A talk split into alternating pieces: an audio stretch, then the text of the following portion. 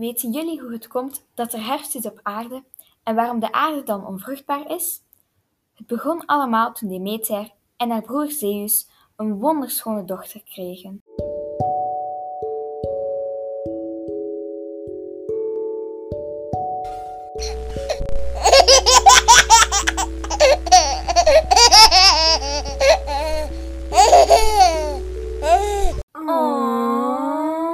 Genaamd Persephone. Persephone was altijd al heel populair bij de mannelijke goden. Vooral Apollo en Hermes wilden haar wel als vrouw. Persephone zal zeker op mij verliefd worden, met mijn prachtige muziek.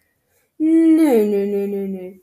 Persephone en ik zouden de beste match zijn. Maar haar bezorgde moeder sloot haar af van de buitenwereld, omdat ze helemaal geen man mocht hebben.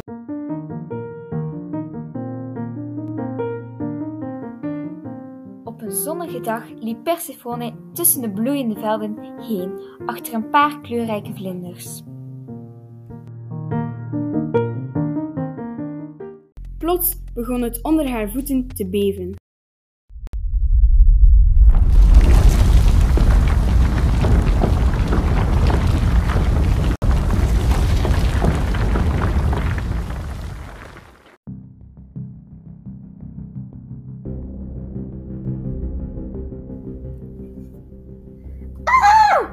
Wat gebeurt er hier? Iemand, help mij!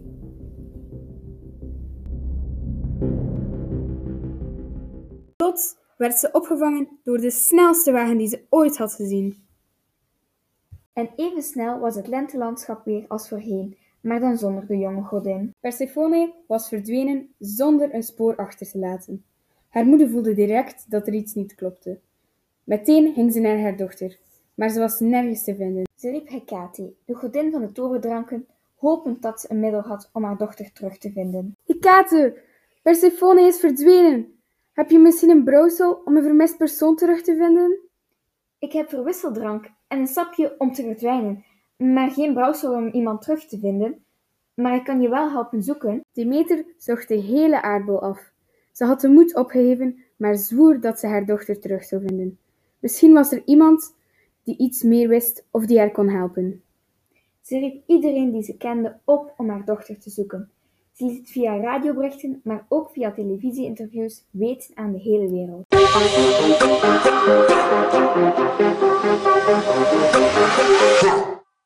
Dag beste Demeter, wij hoorden dat uw dochter is verdwenen. Ja, mijn lieve Persephone is helemaal verdwenen. Niemand die iets weet over haar. Niemand die haar heeft gezien. Zou u een opsporingsbericht willen verspreiden? Ja, heel graag. Persephone is een jonge godin die verzot is op kleine vlindertjes. Ze is een speels meisje, bruin krullend haar met groene ogen waarin je zou verdwalen. Een lichtrode gloed op haar wangen. Als iemand info over haar heeft, ik smeek het je, laat het aan mij weten.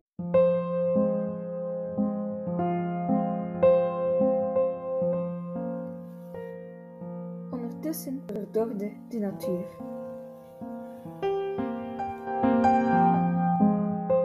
Er stond geen enkele boom meer in bloei.